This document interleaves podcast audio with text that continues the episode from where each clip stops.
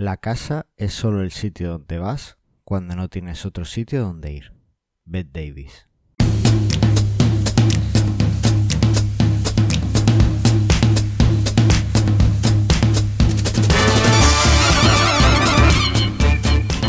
Bienvenidos al decimotercer episodio de Mastermind Joomla, el podcast sobre Joomla para que lleves tu plataforma web al siguiente nivel. Yo soy Carlos Cámara, responsable de Manuales Joomla, el sitio para que aprendas Joomla. Y me acompaña Javi Olivares, fundador y CTO de DevOps, el sistema de mejora continua para tu web que nunca enseñarás a tus clientes, porque hace tan fácil el mantenimiento de un sitio que no querrán volver a pagarte. Hola Javi. Hola Carlos. ¿Qué tal esta semana? Bien, bien. Vaya presentación. Muchas gracias. ¿Qué tal estás tú? Pues a tope. La verdad es que entre presupuestos de clientes, parece que a final de año como que todo el mundo quiere hacer cosas, ¿verdad? ¿No te da esa Mm. impresión? Sí, sí, sí. No sé si es que ven que les sobra dinero en sus presupuestos o qué, pero a Es final que- de año todo el mundo quiere algo. Sí, eso es un fenómeno que ocurre, de hecho. Sobre Yo- todo yo- cuando trabajas con la administración pública o cosas así. Vamos, siempre. Claro, yo me esperaba algo así en septiembre, no en, en noviembre, casi a final de año. Y lo mejor es que todo tiene que estar para antes de que acabe el año. Claro, claro. Y facturado. Y lo Sí, mejor, sí, y facturado. Así que bueno, pues a tope entre eso, los meetups y bueno, apostando mucho por la comunidad local y la comunidad internacional también, ¿no? Así Sí. que bueno, eh, no, no paro, no paro. Y por Bueno, digo, bueno. ¿qué tal van las cosas? Los duendes de los servidores, ¿cómo lo llevan? No, los, los servidores van estupendamente, la verdad. Sí, la verdad es que en eso hemos mejorado un montón.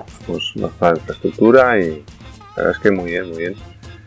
Y nada, haciendo algunos, añadiendo algunas features así que nos van pidiendo clientes y pequeñas mejoras. Ahora mismo el sistema está bastante estable. Entonces, bueno, ahí vamos añadiendo pequeñas cositas. Oh, entonces todo lo que te he pedido para los Reyes Magos puede que, que llegue o qué. Alguna cosita ahí, sí. Bien, bien, perfecto. Oye, vamos a pasar a las noticias. Venga.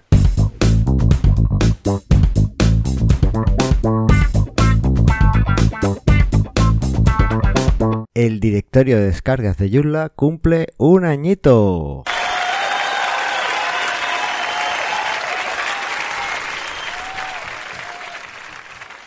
El nuevo directorio.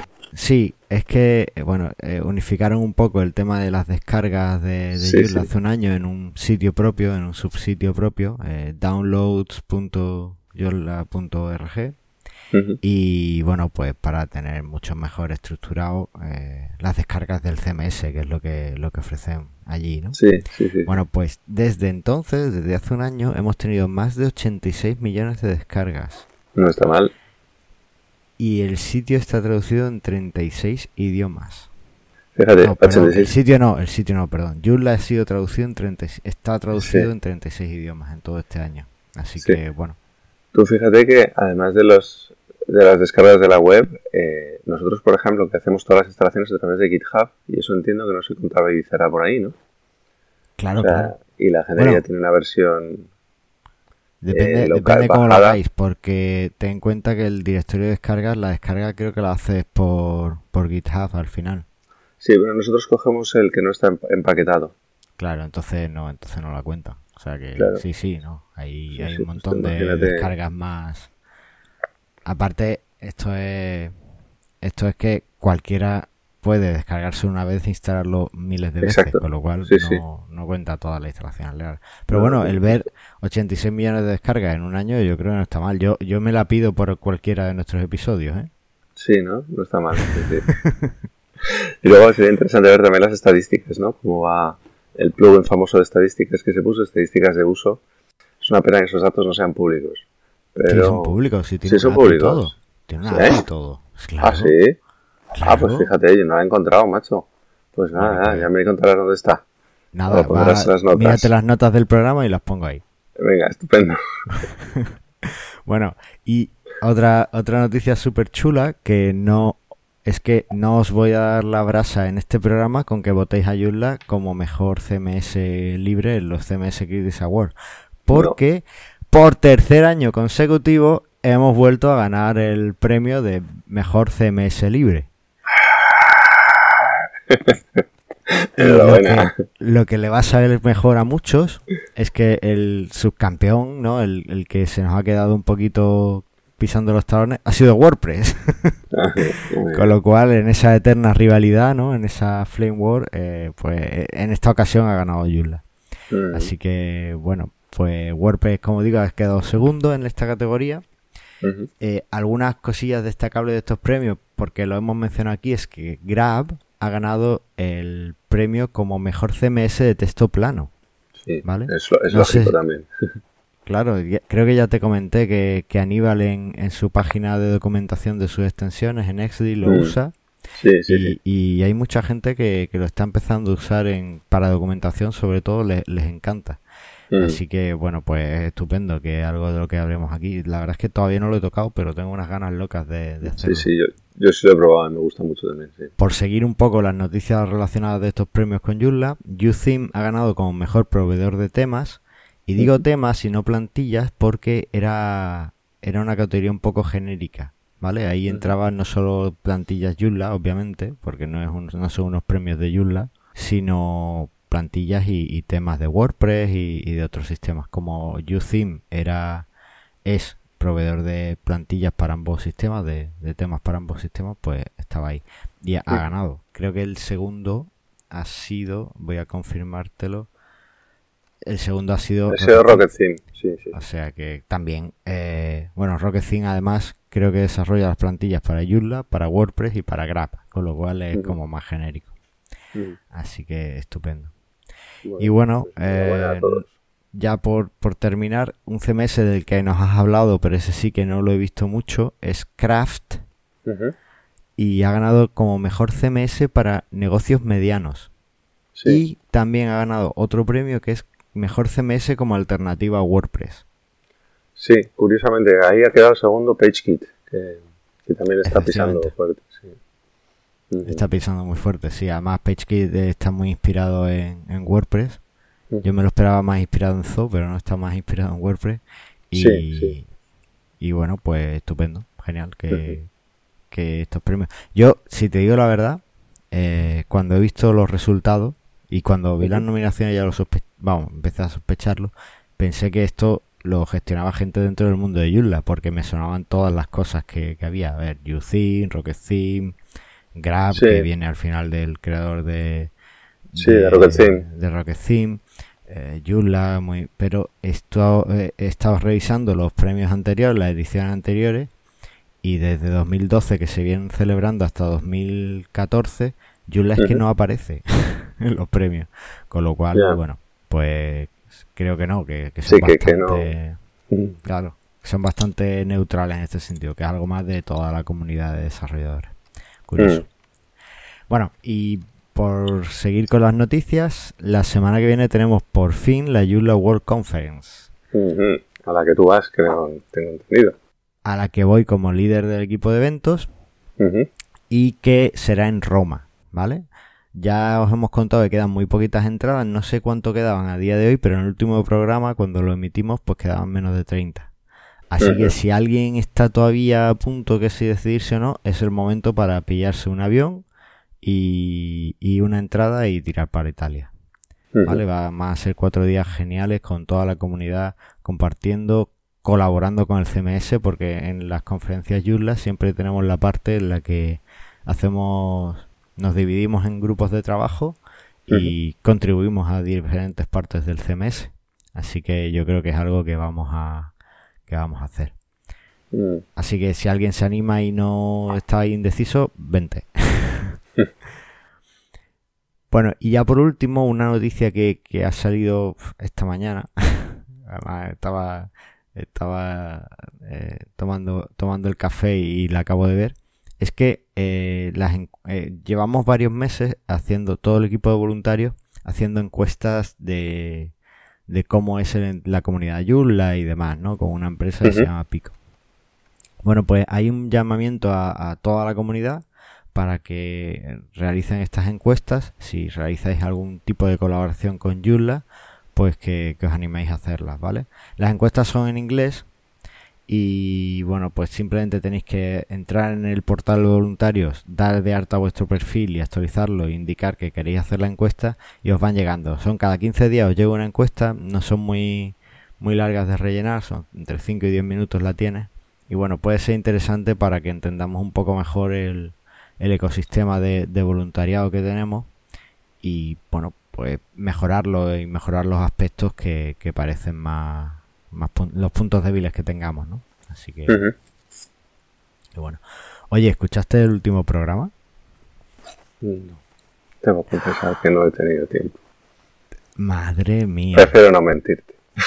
Madre mía. Bueno, eh, nuestros escuchantes están súper indignados contigo porque ellos sí nos escuchan. Pero bueno, en el último programa introduje otra novedad. Eso es lo que voy a hacer. Cada vez que no venga voy a meter una novedad. Y ya así, así te voy a pillar.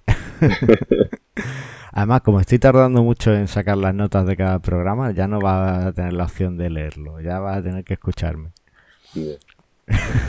bueno, eh, el tema es que eh, metí una novedad que es que vamos a comentar las extensiones vulnerables que, vayan saliendo, ¿vale? Desde el último programa, pues no ha habido ninguna y tampoco han salido las dos que estaban en, de las que notifiqué, ¿no? Eh, notifiqué solo las dos últimas que había habido en, esas dos semanas. Y una de ellas es la extensión HDW Player 400 que tiene una vulnerabilidad que fue avisada desde, la versión 3.2.2 y el desarrollador no ha querido corregirla, con lo cual el equipo de seguridad de Joomla entiende que hay una mala intención por parte del desarrollador Así que no uséis HW Player. Y después había una actualización maliciosa en Google de Google Maps by Roimer, un plugin de Google Maps que yo creo es bastante popular. Y te, tenías la 3.3 y te pide que actualices a la 3.5. Pero esa actualización no existe en la página del autor. Ajá. ¿Vale? Con lo cual, pues. O sea que le han hackeado el servidor de actualizaciones. Claro, algo ha pasado ahí y parece ser que sigue sigue aquí reportado, con lo cual entiendo que no, que no ha habido mejora en ese respecto. Así que bueno, eso serían las extensiones vulnerables que tenemos. Por suerte no ha habido nada nuevo. Y también comenté en el último programa que iba a haber una actualización, una vulnerabilidad de WordPress que había visto por Anthony Ferrara, que es un consultor de seguridad que además ha colaborado en algunos puntos con Joomla y bueno, salió también la semana pasada y eh, bueno, pues buscarla por ahí que seguro que la encontráis. Eh, eh, afecta solo a las versiones 4.8.3 creo. Y, y, bueno, pues echarle un vistazo porque es una... Creo que te puede hacer una inyección de SQL bastante fácil, ¿vale? Y con eso, pues yo creo que cerramos el apartado de noticias. Pasamos al tema del día.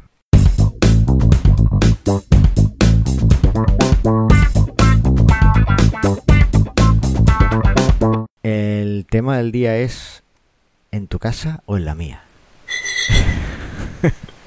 no, el tema es el desarrollo. ¿Mejor en local o en la web? Así que, bueno, ¿qué te parece? Bien, bien, me parece fascinante. ¿Tú cómo desarrollas? Pues, pues mira, desde hace bastante tiempo desarrollo casi todo en la nube, por distintas razones, pero pero sí, casi todo acaba siendo en la nube, porque cada vez más eh, lo que hago principalmente es trabajo con, con varias personas. Y no solo necesariamente desarrolladores, porque si solo trabajas con desarrolladores, pues a través de Git es, es una herramienta diseñada para eso, para compartir código, etcétera. Es como, no voy a decir que sea fácil, pero que es como la herramienta estándar. Pero en el momento que tienes que trabajar con otros humanos que no son desarrolladores, que van a empezar a añadir contenido a la vez que tú eh, modificas algo de, de lo que es el código de la web, de algún plugin, de la plantilla, etcétera, se vuelve muy complicado si trabajas con el clásico enfoque del local. Que local para cosas que luego ya si quieres hablamos de, local. Que, ¿Tú cómo trabajas? bueno, te has cortado, te has autocensurado. ¿eh? Me he autocensurado, sí. Vale. Pues mira, yo empecé como, posiblemente como tú, yo empecé desarrollando el local. Mm. ¿Vale? Además, yo curiosamente no empecé con. Todo el mundo suele empezar con Champ o con algún servidor de estos empaquetados que te lo dan todo. Yo, como trabajaba con Linux, directamente pues tenía mi, mi servidor LAMP ya, ya de serie, ya lo traía de serie. Sí, yo igual. Entonces, entonces claro, eh, trabajaba con, con eso. También he usado Champ, Mm. En sobre todo aquí en el, en el Mac, que es más complicado instalarle cosas. Pero el desarrollo local se me quedó corto eh, cuando empecé a colaborar con más gente. Entonces Mm. ahora trabajo, trabajo también en, en la nube, ¿no? que Mm. no es la nube, es el ordenador de alguien. Pues Claro, bueno, trabajo sí, en el ordenador llama de otra persona. En remoto, sí, claro. Sí, sí. Trabajo en remoto también. Las ventajas de desarrollar en local yo las veo muy obvias e interesantes, sobre todo al principio. ¿Tú qué ventajas le ves? Pues mira, tienes la ventaja del offline, es decir, que puedes trabajar cuando no tienes internet, te vas a un tren, te vas, te metes en un avión, aunque empieza a haber aviones que tienen wifi, Sí. pero bueno, que te vas a, a un, a un entorno en el que no tienes internet y te puedes poner a trabajar y montar todo tú. Eh, antes se podía decir el tema de la latencia, yo creo que eso hoy en día ya, ya no, ya no es. O sea que se notaba mucha diferencia de trabajar en, en local a trabajar en remoto. Depende de dónde trabajes. Si trabajas en un hosting de producción, a lo mejor ahí sí notas que el administrador uf, que va lentito, que va que tarda más que, que si estás trabajando en tu local. Si usas otros entornos de desarrollo, como por ejemplo DevOps, verás que va tan rápido como tu local. O sea que esa Ya, parte ya no- de la ya nos la has latencia- colado. Sí, he tenido que hablar de ello, pero, pero porque es verdad. si no, ya sabes que yo, si no, no lo digo. Luego hay otras ventajas que, que tiene también el trabajar en desarrollo, que es, perdón, en, en remoto, como es pues, todo el tema de la, de- bueno, probablemente la facilidad de despliegue a producción, ya he dicho lo de la colaboración con otras personas, pero luego también que no necesitas tener todo el software, siempre todo el código instalado en el mismo equipo, sino que puedes ir cambiando de equipo, te conectas a través de, o bien a través de SSH o a través de un navegador y puedes seguir trabajando desde distintos ordenadores, lo cual también es una ventaja. Si por lo que sea pierdes el equipo, te lo, te lo dejas, o, o, por ejemplo, yo en mi caso tengo un ordenador portátil y luego tengo un ordenador de sobremesa. Y yo da igual en cuál esté trabajando, que estoy siempre en la misma versión. Entonces, bueno, eso tiene sus, sus ventajas. Bueno, yo eh, también, ya te digo, como empecé desarrollando el local, lo, lo más interesante que tenía, sobre todo en los tiempos de la DSL, era efectivamente eso, de no había latencia, ¿no? Estabas en tu ordenador y eso iba súper rápido. No tenías Mm. que esperar a que recargara la página. Hoy día con PHP 7, con las conexiones de fibra que tenemos y demás, el trabajo en remoto es prácticamente como, como en local. Sí. Desarrollar el local también tenía la ventaja de que tienes que tener menos conocimiento. Te instalas el paquete Champ y ya prácticamente te instalas el, el Joomla fácilmente en cualquier sitio sin, sin muchos problemas. También es en el momento en el que desarrollas, si usas Xdebug para depurar tu código, pues también es un poquito más fácil de configurar a priori en local, ¿no? Que no es tan complicado hacerlo después en remoto, pero bueno. Y también cuando empiezas normalmente trabajas solo. No tienes colaboradores y tampoco tienes la necesidad de ir enseñándole al cliente lo que tienes o si la tienes pues le haces un aquí backup y lo subes a producción rápidamente o al, al servidor de demo Claro, y, y ahí claro, lo que, que eso no hemos hablado. Claro, Claro, que es el mostrar el progreso al cliente, claro, efectivamente. claro, ahí, pero con aquí va backup que, que te hace las copias súper súper rápido y, es fácil de restaurar, pues tampoco era mucho problema. Pero a mí eso se me quedó corto. Se me quedó corto porque empecé a trabajar con más gente que se iba, que iba viniendo a mi equipo Empecé a tener la necesidad de interaccionar de una forma más ágil con el cliente y también se da el caso de mi ubicuidad. Claro. Yo tengo ahora mismo en producción con los que trabajo de una forma más o menos habitual tres ordenadores.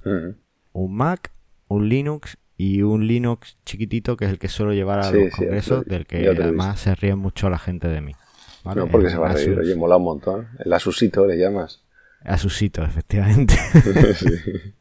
Se ríen porque dicen que por qué no me compro un MacBook de esos súper finos y súper chicos y súper tal. Pero bueno, ya, venga, anécdota personal. Tin, tin, tin, tin. Ese ordenador me lo compré cuando fui a mi primer Joomla Day UK y cuando salió era, bueno, eran los Asus esos, los Asus pequeñitos, los EPC, eran como, era una pasada. Tenías un ordenador súper chiquitito, Sí, te sí. movía. Ujú. Y este verano lo restauré. Bueno, hace un par de veranos le cambié la batería y le metí más RAM y tal. y le metí una distribución de Linux muy ligera y para programar y para las cuatro cosas. ¿Cuál, cuál, cuál? ¿Cuál? ¿La batería? No, la distribución de Linux ligera. ¿LXD? Ah. ¿XFC? Claro, no, metí Debian con LXD. LXD Pero estoy por cambiarlo a un gestor de ventanas más, más ligero todavía porque es que ahora uso prácticamente la terminal y poco más. Claro, claro muy bien. Entonces, yo uso DWM. Claro, algo así. Pero bueno, todo llegará. Y esto no es un podcast de Linux. bueno, el caso, que como tengo los tres portátiles, eh, pues yo necesito que, mis cosas estén disponibles en cualquier momento y en cualquier lugar. Bueno, y a veces también he trabajado desde el móvil, ¿vale? Ahora os cuento cómo estuve programando mientras que mi mujer daba a luz nuestro segundo hijo. Eh, bueno, eh, el tema es que por eso utilizo ahora principalmente la nube.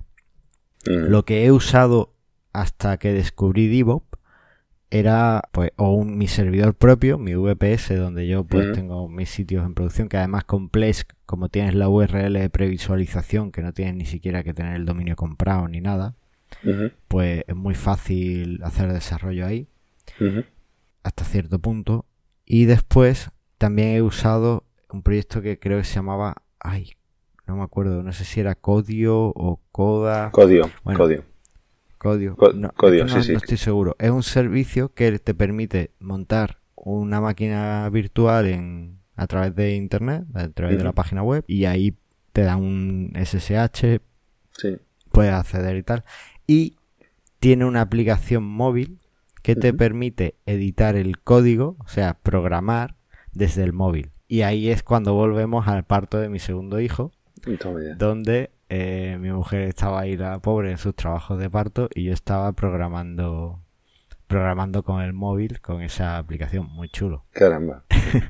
Entonces, bueno, pues es interesante. A ver, mm. hay gente que les relaja fumar y a mí me relaja programar. Sí, está claro. Sí, sí. Así que, bueno. Y, y, pero claro, ahora, ahora con Divo, pues la verdad es que, porque el sistema este que te digo, estaba muy bien, pero tenías que montarte tú el servidor, decir lo que querías, montarle después, subirle el Joomla, tal. Era un rollo. Con Divo, ahora llego a Divo, le doy al botón de quiero un Joomla nuevo y lo tengo, ¿vale? Entonces ahora básicamente todo lo que hago es Divo. Además hace un par de meses estuvimos peleándonos con la depuración con Xdebug en remoto. Sí, sí, sí. Que me, ayudaste muchísimo. Y ya pues incluso puedo depurar si lo necesito a través de remoto. Y principalmente eso, ahora, ahora todo mi trabajo es, en remoto. Pues hablando otra vez de, local, eh, yo he estado descubriendo herramientas nuevas que van saliendo, que están muy bien, la verdad. para, pues, más o menos con lo mismo, con la misma filosofía que el SAMP y el WAMP, etcétera, pero que ya utilizan tecnologías modernas. Y, por ejemplo, Docker. Entonces hay una herramienta que yo ahora estoy bastante, vamos, que la estoy recomendando a la gente que necesita específicamente local, eh, que se llama Lando, que es un descendiente de Calabox, que era un proyecto, es muy de consola todo, pero, pero es que como ahorra tanto tiempo, al final eh, es que merece la pena. Y el Lando funciona, una vez lo has instalado, y luego la primera vez tarda un poquito más porque tiene que bajarse todas las imágenes de Docker, pero básicamente lo que haces es vas a la carpeta en la que tienes tu, código, que la puedes tener donde te dé la gana, le dices eh, init, que sería como iniciar el proyecto, y luego le dices start y ya está. Y directamente te devuelve unas URLs en HTTP, en HTTPS y con un DNS interno que te monta para, para trabajar directamente en local. Rapidísimo, pero sobre todo comodísimo, porque entre el lío de las carpetas de donde pones los htdocs del, del MAMP, el WAMP, el follón de carpetas, el poder trabajar con los localhost, cada uno con su, cada uno en el raíz, sobre todo en proyectos que necesitan URLs eh, absolutas, etcétera, pues todo ese tipo de problemas te los, te los quitas resueltos. Y además una interfaz muy sencilla para, tanto para acceder al MySQL o, o sea, a la base de datos o al PHP tienes incluso un intérprete de PHP interactivo o sea, directamente todo en el terminal. La verdad es que yo estoy muy contento, ¿eh? O sea, que, si tenéis curiosidad, a eso hay que probarlo. Eh, os suena súper bien. Yo creo que de eso tenemos que hacer un programa. Sí. Pues sí, sí, hemos sido encantado. Bueno, y ya por resaltar alguna de las ventajas más de, desarrollar en, la web, aparte de que mejora el trabajo colaborativo o, que, o que, bueno, eh, se lo puedes ir enseñando a tu cliente, es que realmente posiblemente se acerque más al entorno que va a tener el sitio en producción que el entorno que tienes ahora mismo. Sobre esto, sí quiero decir que, hay gente que lo hace, bajo mi punto de vista, mal, ¿vale? Tengo, tengo algún cliente, y ayer le dije que lo iba a mencionar en este podcast, así que queda mencionado, que, que lo que hace es que, bueno, tú sabes que en cPanel no tienes opción de previsualizar, ¿vale? Entonces lo que hace es que sin asignar el dominio al, a la cuenta de cPanel, pues él se lo mete en su fichero host de su ordenador, le mete la IP y le mete que resuelva ese dominio y ya directamente pues trabaja como si fuera el dominio real, ¿vale? Es una forma de, de, usar el sitio web sin, sin que esté todavía disponible. Esa práctica a mí me parece, bueno, es que a lo mejor es porque soy tremendamente vago, pero es que eso de tener que editar el fichero host cada vez que empiezo un proyecto para ponerle la... Yo me niego, me parece fatal. Además, después acabas con un fichero host enorme que tienes que ir limpiando y demás. Entonces, a mí esa práctica me parece una práctica malísima. Eh, sobre todo teniendo Plesk, que Plesk tienes la opción de previsualizar las cosas, o teniendo cosas como DevOps, en donde puedes incluso usar el dominio eh, propio, pero con el DBS puesto, subdominio de su desarrollo y de desarrollo y, queda perfecto.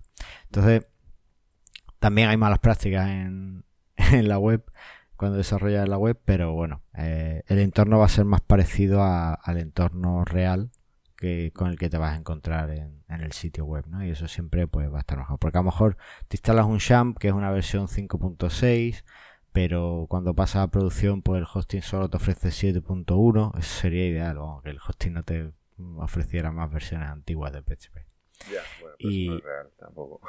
Ya bueno a, veces. No pero sí, sí, te puede pasar que estés en un sitio local con un 5.4 eso tampoco es tan descabellado depende si estás en Ubuntu por ejemplo en un sistema de paquetes y es más antiguillo. Sí. y claro también no vas a aprovechar toda la velocidad si te quedas en el 5.6 porque no has probado bien tu, tu proyecto en, en PHP 7, ¿no? claro. Sí, bueno, que también la ventaja del desarrollo en, en, la nube es que mucho del ajuste fino luego para performance, para eh, pues sobre todo eso, ¿no? De rendimiento de, de la web, etcétera, y pasarlo por todas las herramientas online que hay, no lo vas a hacer directamente en producción. Entonces, si tienes un entorno de desarrollo en la nube, es mucho más fácil llevar la, web a Google Page, eh, PageSpeed Insights o a cualquiera de estas herramientas, a GTmetrix, etcétera, e incluso herramientas de accesibilidad en la que puedes ir viendo cómo va tu web y, puedes eh, tenerla en un estado de trabajo, vamos a decir, mientras que si, si estás en local eso no lo, puedes hacer. Eso, también es otro, otro problema, que debuguear todo ese tipo de cosas se vuelve más, más complicado. Eh, pero en cambio eso, si lo tienes en un entorno online, es más fácil copiar la URL y meterla en cualquiera de todos estos servicios que hay que te, ya te dan una idea, ajustar los plugins, ajustar la calidad de las imágenes, bueno, todo el trabajo que hay de puesta en marcha de, un proyecto, ¿no? Efectivamente. Así que bueno. Bueno, pues yo creo que podemos dejarlo aquí, queda pendiente ese programa. Solo, una cosita, solo una cosita. Hablando ah, de las últimas tecnologías que hay ya modernitas, ya lleva algún tiempo, pero bueno, no es muy conocido para el caso de querer, si estás trabajando en local, yo aquí cuento para los dos lados, hay una, un, software que te permite poder compartir el, la web que tienes en local con tu cliente. Y para no tener que hacer cosas raras con el router ni, ni con los DNS en tu, en tu equipo ni hacerle cosas raras al cliente, hay una utilidad que se llama Grok, N-G-R-O-K, que te monta un túnel inverso tienen ellos un sistema de DNS que te ofrecen y que le permite a tu cliente poder ver la web que tú tienes directamente en local. Eh, eso es una ventaja, es bastante cómodo tiene de desventaja, ya puestos a decir que necesitas estar tú con el ordenador encendido para poder, porque si apagas el ordenador o te lo llevas, el cliente no puede verlo, con lo cual necesitas que estés estar a la vez.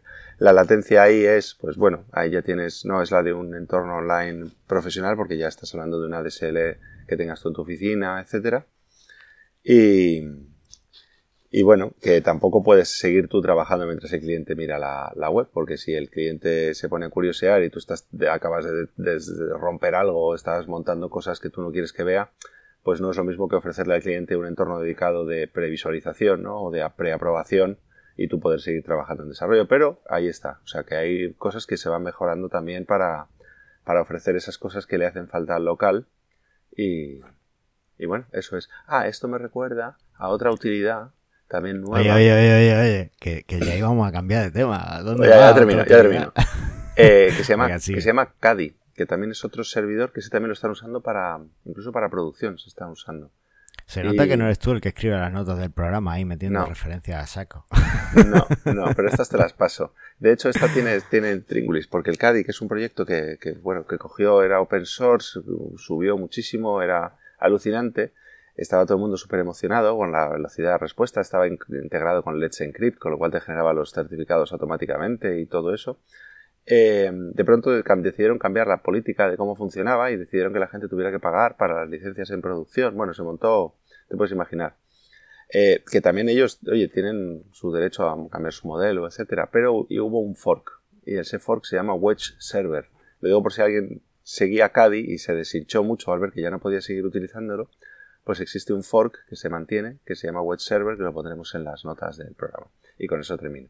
Madre mía. Yo, yo en cuestión de esto de desarrollo local para enseñar sobre el cliente y tal, sí conozco a algún compañero que, que lo que hacía era que tenía un tenía abiertos los puertos de o abría los puertos de su router cuando quería enseñarlo, tenía IP fija, incluso tenía un dominio propio que apuntaba a su casa y, cuando quería enseñarlo, pues directamente le, le, daba la URL al cliente, le abría los puertos y el cliente pues lo veía y tal.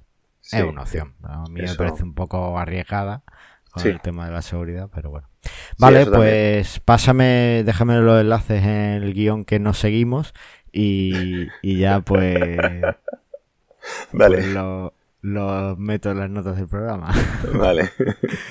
Y ahora sí, yo creo que podemos pasar al proyecto del episodio, no sin antes preguntar a nuestros escuchantes qué es lo que hacen, qué, prefieren ellos para, para desarrollo. ¿Desarrollan en local? ¿Desarrollan en web? Bueno, animaos y dejadnos en los comentarios qué es lo que más os gusta. ¿Vale?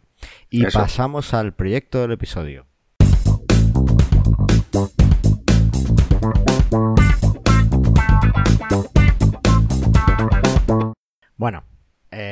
Los deberes del último podcast, bueno, del último podcast no, porque llevamos dos ahí que, sí, sí, no, sí, que yo no, entregamos, no entregamos. Si fuéramos nuestros propios clientes ya estaríamos en la calle. Madre mía. Bueno, voy a empezar yo que soy más cortito. Vale. Eh, en, en, todos los sentidos, porque soy más bajito, así que... bueno, pues lo mío era implementar AMP en, en Mastermind Joomla y, y lo he hecho. ¿Vale?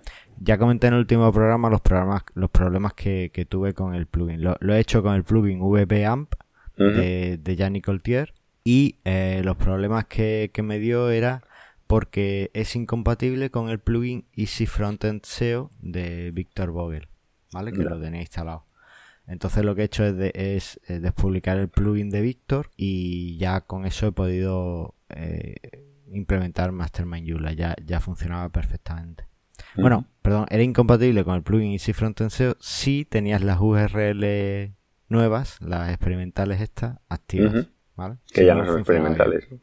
Ya no son, bueno, en Mastermind Joomla de luego llevan funcionando desde que salieron, así que Eso sí. no son muy experimentales, ya están más estables que otra cosa.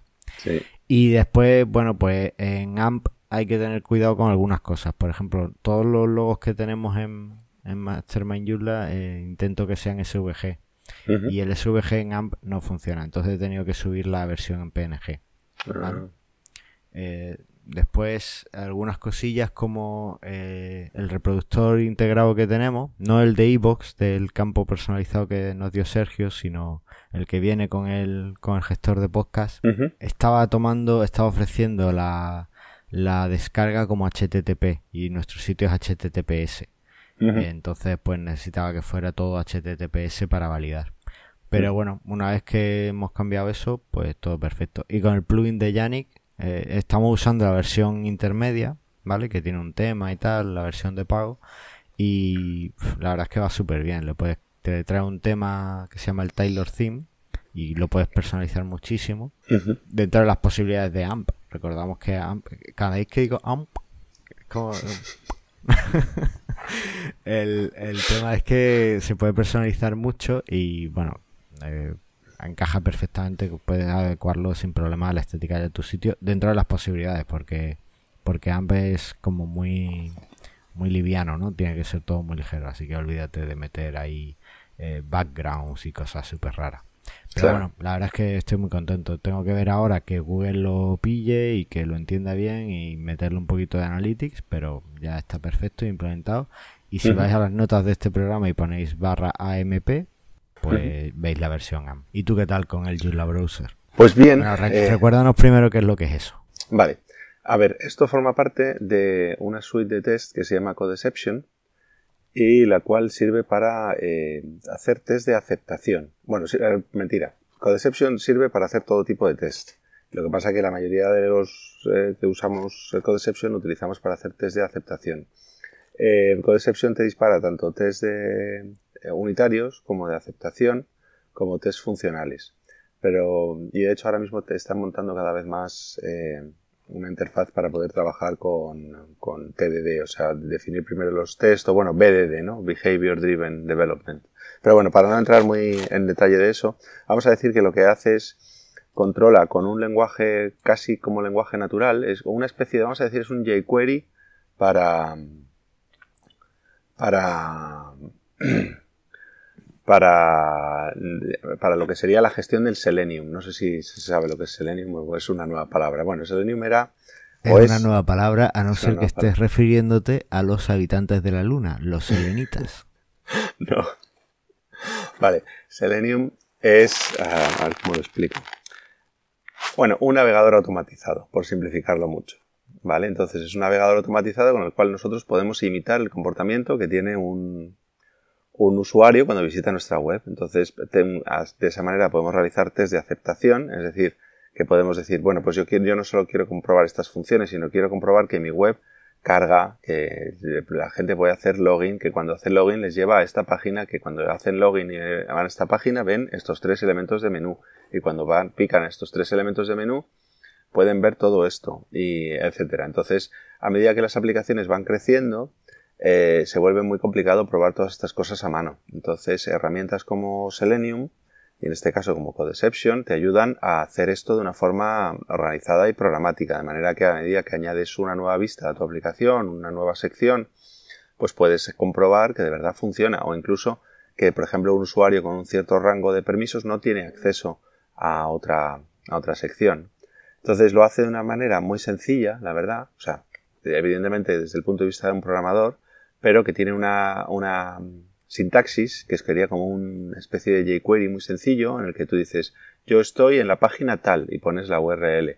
Yo tengo que relleno este, este campo. Entonces pones, rellena el campo, te pone el usuario, pone la contraseña, hago clic en, en login. Ahora tendría que ver una página de bienvenido. Ahora tendría que ver, etcétera. Y te va haciendo lo que se llama los, los asserts, ¿no? Que son como los, uh, las, bueno, no sé cómo traducir assert, otra palabra bonita para, eh, para buscar. Asertaciones, ¿no? Es como Asertación existe. Afirmaciones, serían afirmaciones, sí. Afirmaciones. De, como para confirmar que el programa o que la web está haciendo lo que tiene que hacer. Luego se puede complicar porque el, el, problema de los test que tienen, de los test de aceptación es que se vuelven muy lentos. Entonces, probar una aplicación relativamente grande, los test te pueden llevar una hora. Entonces, según cómo esté construida la aplicación y los tests, puedes incluso hacerlos en paralelo. Y para todo eso, eh, bueno, Codeception, con una herramienta también que se llama Robo, que es como un gestor de tareas, te permite también paralelizar, incluso lanzarlas en Docker. Se pueden hacer muchas cosas. Es muy, muy chulo y muy potente. Bueno, pues de, después de esta intro a Codeception, que no sé si ha quedado. Ah, eso era la intro. Esa era la intro, sí. Madre mía. Existe una, una un, un proyecto de, vamos, yo sé que Javi Gómez está ahí metido y que es el principal impulsor porque es un crack de Codeception. De hecho, yo conozco Codeception gracias a él. Eh,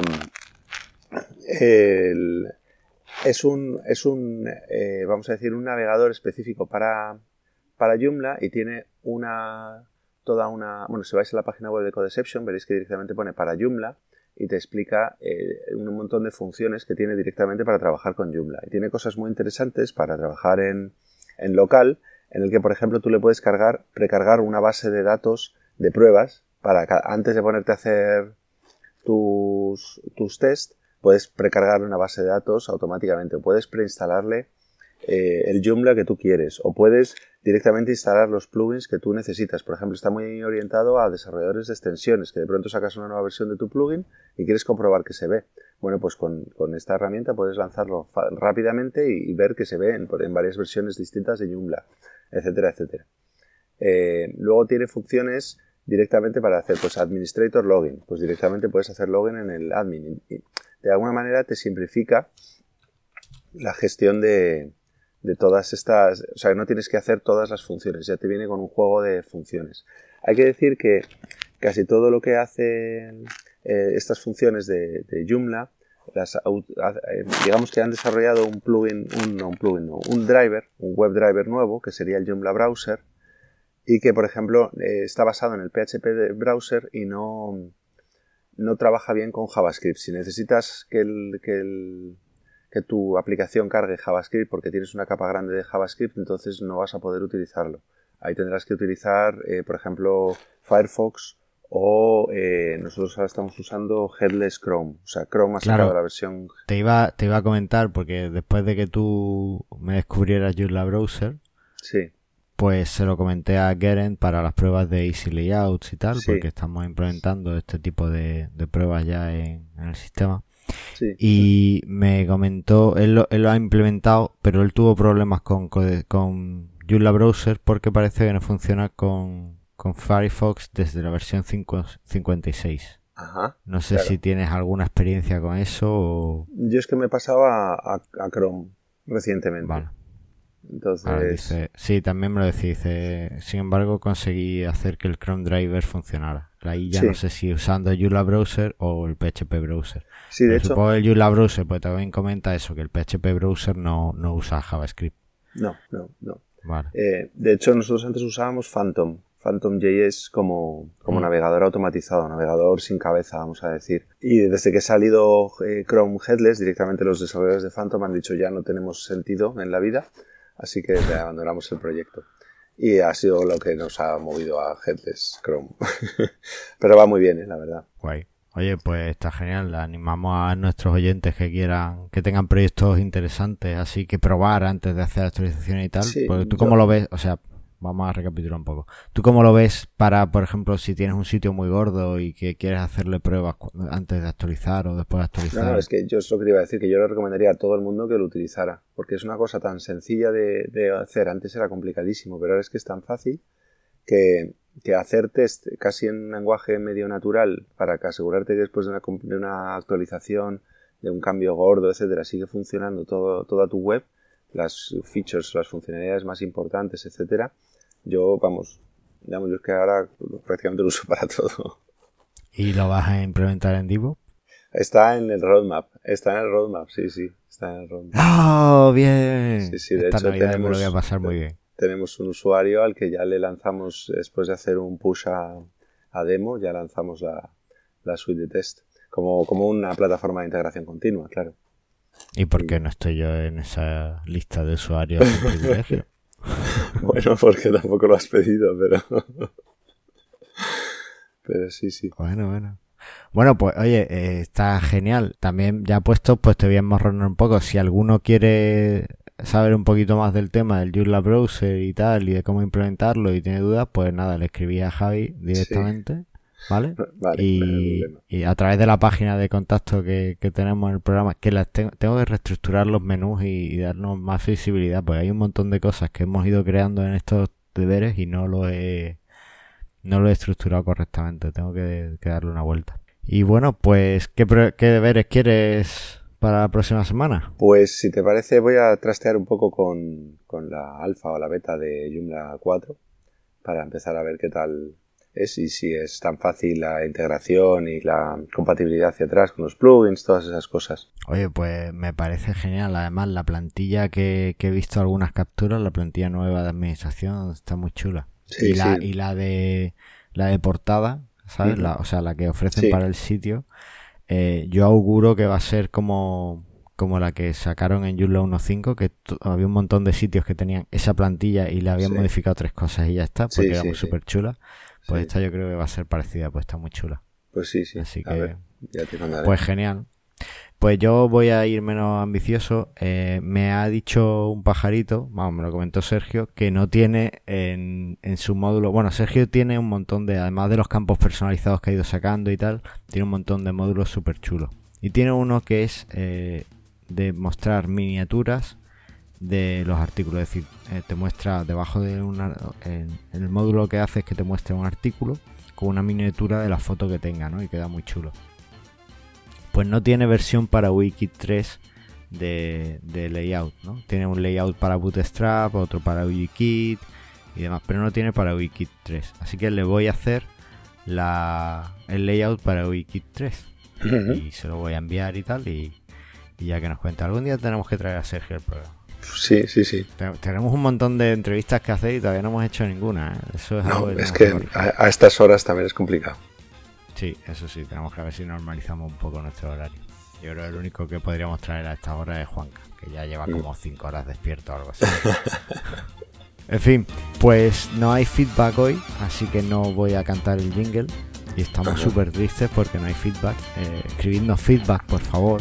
Escribidnos o comentarios comentarios o algo, porque es súper triste tener un capítulo sin feedback. No, me escucháis cantar ni nada. Y esto ha sido todo. Esperamos que os haya entretenido. Y por favor, ayúdanos a que gente maravillosa como tú encuentre este podcast. Comparte el programa en las redes sociales. Dale retweet, dale a compartir en Facebook. Y sería genial tener más estrellitas en iTunes para que nos encuentre más gente.